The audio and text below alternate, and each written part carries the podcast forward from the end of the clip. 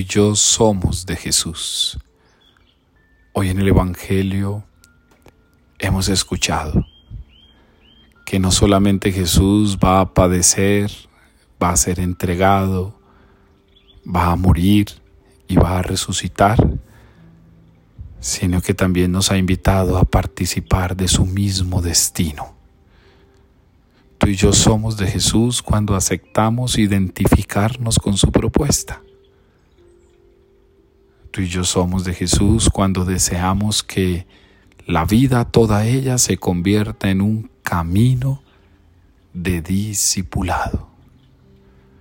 Tú y yo somos de Jesús cuando decidimos ir tras Él. Tú y yo somos de Jesús cuando admitimos que vamos a caminar, a atravesar y a traspasar el corazón de otros con el amor que viene de su presencia.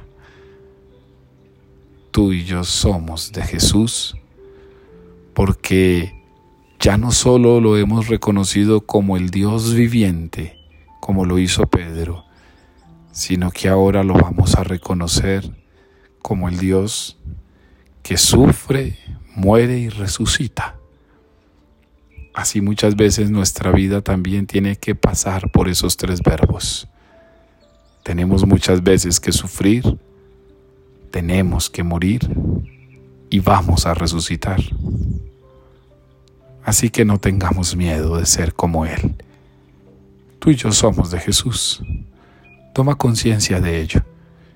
Si conoces a Jesús, es imposible desligarte de su destino.